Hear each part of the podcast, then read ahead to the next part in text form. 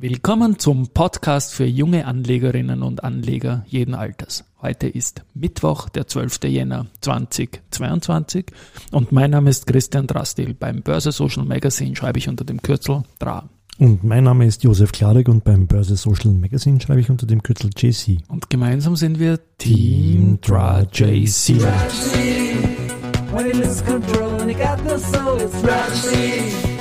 When Uh, ja, ähm, ich bin immer noch ganz fertig von gestern am Abend. Ja. Schreibst du mir eine Mail mit HHHH? Also das ja, ja. das bist du deppert. Und dann steht 20,22. Du machst einen Schmäh oder was, ja? Ja. Aber die Frequentis hat mit Schlusskurs gestern die Punktlandung Genau. geschafft mit 20,22 Prozent. Ich sage das jetzt ein letztes Mal noch, um was es geht. Ja, Vielleicht genau. noch für die, Ja. für, für die Jump-In-Hörerinnen und Hörer. Wir haben gesagt, welche Aktie auf Schlusskursbasis als erstes im Jahr 2022 20,22 Prozent Year-to-Date plus stehen hat, gewinnt die die Firestarter-Werbung gestern schauen wir drauf und das ist genau frequent, ist mit 20,2. Also, Also, also- Punktlandung, ich glaube es ja fast Wir haben, ja, wir haben die 2022 ja genannt als äh, größer gleich, ja, und, und bei, bei jeder Wahrscheinlichkeitsrechnung kann nur ein größer rauskommen. Ein gleich ist kann aufgerundet werden irgendwie. Ich Ja, habe habe nachgeschaut, ob es jetzt äh, äh, über 20,22 ist oder von unten aufgerundet wird, dann hätte ich mit dir noch verhandelt als Purist irgendwie. Ja.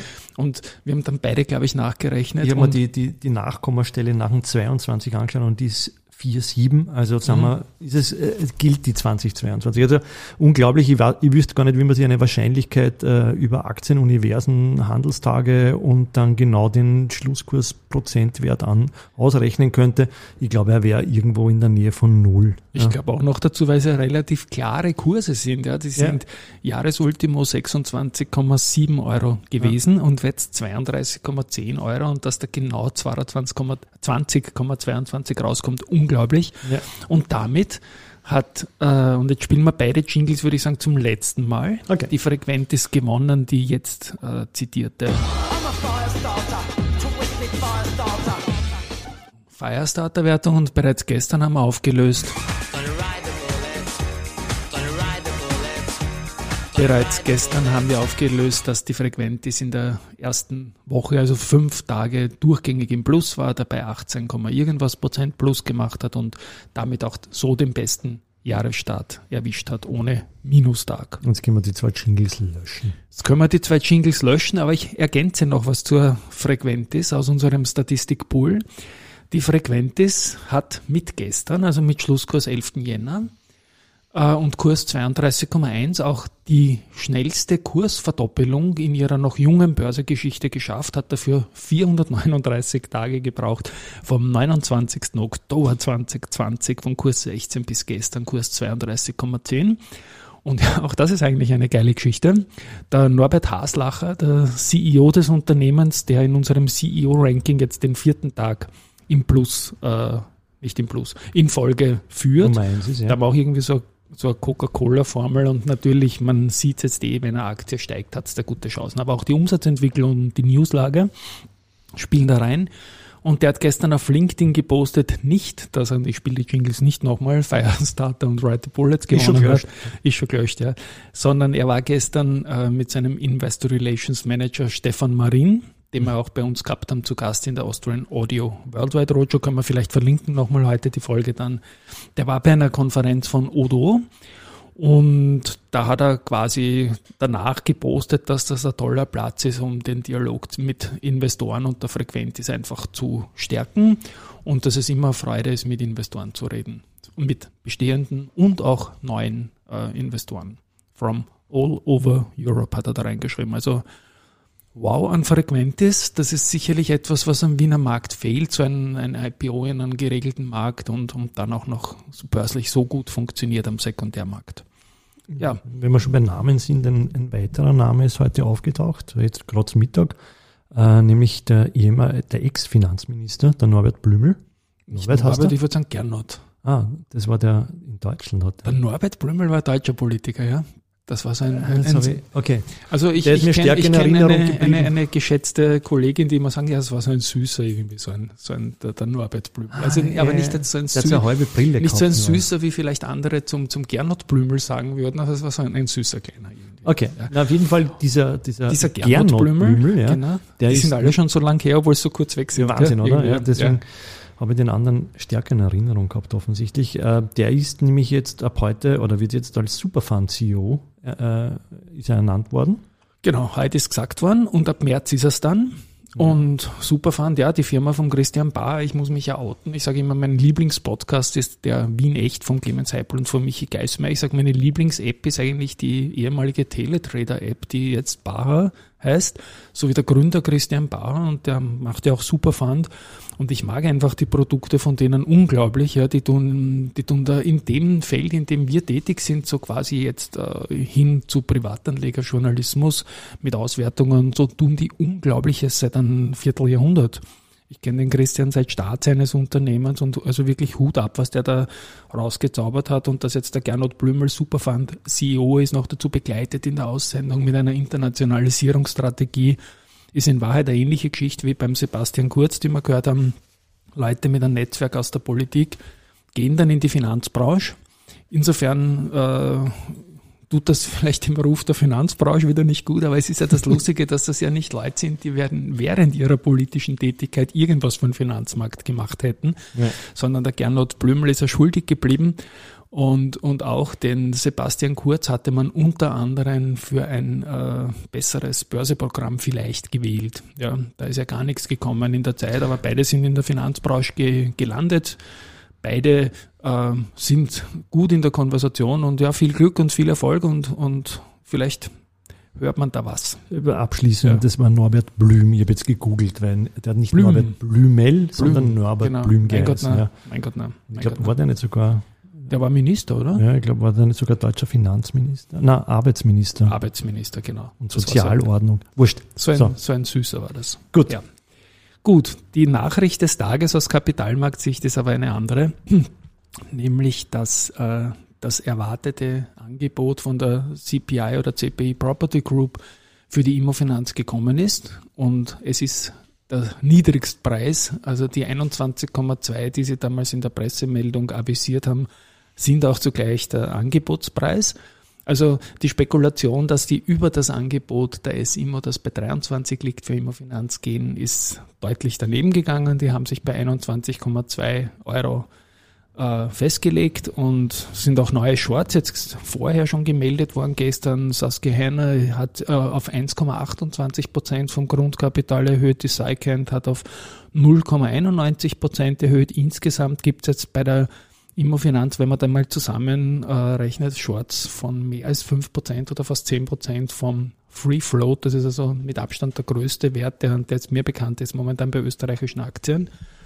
Und durch die Geschichte, dass das Angebot ähm, von der CPI zu 21,2 voraussichtlich bis 23. Februar läuft, ist ja recht spannend, weil ich glaube, das Angebot von der ESIMO läuft auch bis 23. Februar. Mhm. Und da kannst du jetzt also ganz schwer pokern. Wenn man das jetzt bei der SIMO annehmen will mit 23 Euro Ja. und sie bieten ja für maximal 10 Prozent äh, der ausstehenden Aktien und du wirst dann gekürzt, ist die Frage, was passiert dann mit den nicht gekürzten Stücken? Gibt es dann in der Nachfrist und wie, wie funktioniert das? Ich habe keine Ahnung. Ja? Ja. Also es gibt eine Nachfrist auch bei der CPI und sagst, wie schnell kriegt man die Stückeln wieder frei oder gibt es auch bei der ESIMO eine Nachfrist? Ich glaube, das wird ein, ein Thema werden, das, das uns in den nächsten Wochen weiter begleiten wird. Die Immofinanz hat gesagt, man soll es nicht annehmen. Also Genau. nehme ich das von der S-Immo mit 23 schon nicht, dann wird also äh, die Aussage quasi Schwer dann noch argumentierbar sein, dass man das von der CPI auch noch Also annimmt. Ja. quasi die Immofinanz sagt allen ihren Aktionärinnen und Aktionären, nehmt es nicht an. Ja, also beide Aber es ist natürlich auf Freiwilligkeit, wenn ich sage, mich interessiert es trotzdem, ich nehme es an, dann geht es schon. Ne? Ja, Ja. na, natürlich. Also Ja. Da bei der zu 21,2 kannst du alle Stücke, Ja. äh, die müssen es nehmen. Und zu 23 kannst du gekürzt werden und es wäre auch witzig, wenn jetzt die CPI ihre Stücke zu 23 der SIMO anbietet, aber auch da weiß ich nicht, ob es das dürfen. Okay. Und dann nachher vielleicht schaut, dass es günstiger wieder über die Börse kriegt. Es bleibt auf jeden Fall, bleiben verdammt viele Karten auf diesem Pokertisch. Und genau, ich wollte das Wort Poker nicht verwenden, es aber, ist ein aber irgendwie ich glaube, es ist das schon ein, definitiv, ein definitiv ein Poker. Ja. Und für mich ist wirklich das spannendste Frage, wenn ich jetzt sage, okay, die Aktie hat übrigens, die Immofinanz-Aktie hat nicht verloren, obwohl neue Shorts rausgekommen sind. Genau, das steht bei 22, 60, 65 Genau. in der Größenordnung. neue Shorts und ein niedriges Angebot von der, von der CPI hätte man vermuten können, dass die leicht softer geht, hat sie überhaupt nicht gemacht und damit bleibt da irgendwie, wie gesagt, ein, ein Pokerspiel mit viel zu vielen Karten am Tisch. Also ich kenne mich nicht ganz aus. Es dürfte in dem Korridor jetzt ein bisschen eingesperrt sein, das Papier, weil 21,2 muss eigentlich der Floor sein. Und noch dazu, wenn es so lang dauert. Die Immofinanz hat ja selber gesagt, dass sie ein Net Asset Value von über 30 haben. Also sind da auch nicht irgendwie taktisch dabei, sondern verkaufen sich nur so teuer, wie es geht. Im Sinne der Aktionäre wohlgemerkt. Und ja, also ich habe mich damals um, in der umgekehrten Situation geäußert, äußere mich jetzt auch. Mir ist am liebsten, die bleiben alle getrennt voneinander notiert. Ähm, und der Aktionär kann sich aussuchen, ob er da, dort, bei beiden oder bei keinem investiert ist. Okay, gut. Dann haben wir nur ganz schnell oder äh, auch nicht so schnell die Pira Mobility hat heute äh, sehr, sehr gute Zahlen oder äh, Adaptierung zu den Zahlen geliefert, ja, dass sie äh, einen Absatzplus von 23 Prozent und damit ein neues Jahr, Rekordjahr erreichen werden. Ja. Ähm, was haben sie noch gemeldet? Äh, Vor allem die Prognose erhöht noch. Genau, ja, Ja. Die, die Umsatzprognose wird auf äh, 2020 äh, Millionen von, äh, erhöht, bisher 1900 Millionen. Also, oder sind das 1,9? Nein, 1000. Nein, nein, sind ähm, Nein, 1,9 Milliarden. ja, genau, 1,9 Milliarden. Äh, und die EBIT-Marge von 9 äh, auf 9 bis 9,5 Prozent von 8 bis 9 Prozent angehoben. Genau. Ja. Also mehr Umsatz mit besserer Marge ist einfach doppelt gutes Signal im Unternehmen drinnen. Und sie präsentieren auch, habe ich gelesen, glaube ich, morgen ist das oder diese Woche noch bei einer Konferenz der Bader Bank. Mhm.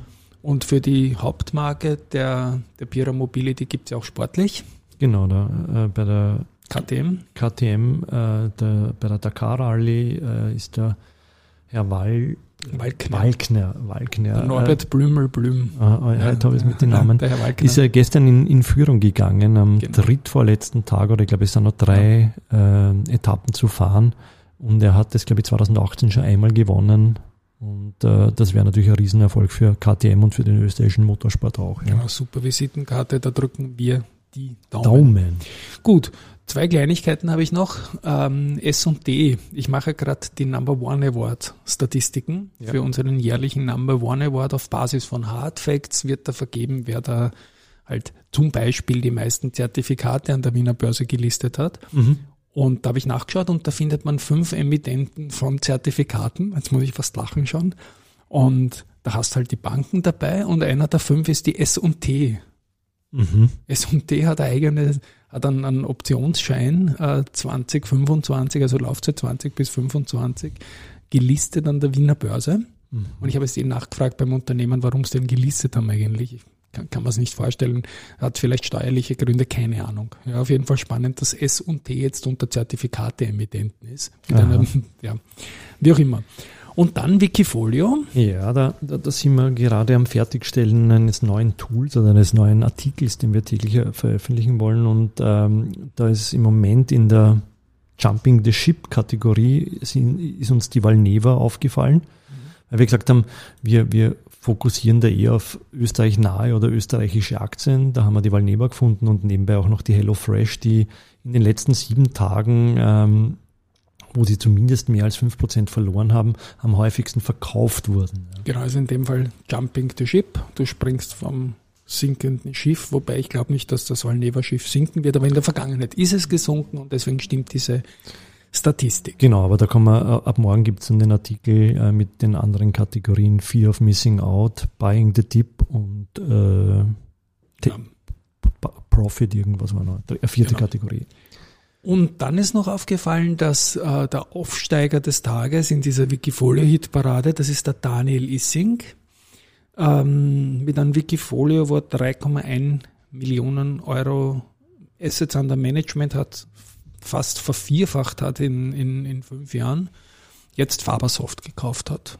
Ja, Und das ist auch Ja, Ja. ja, die, die Handelsstatistiken werten wir da auch täglich aus.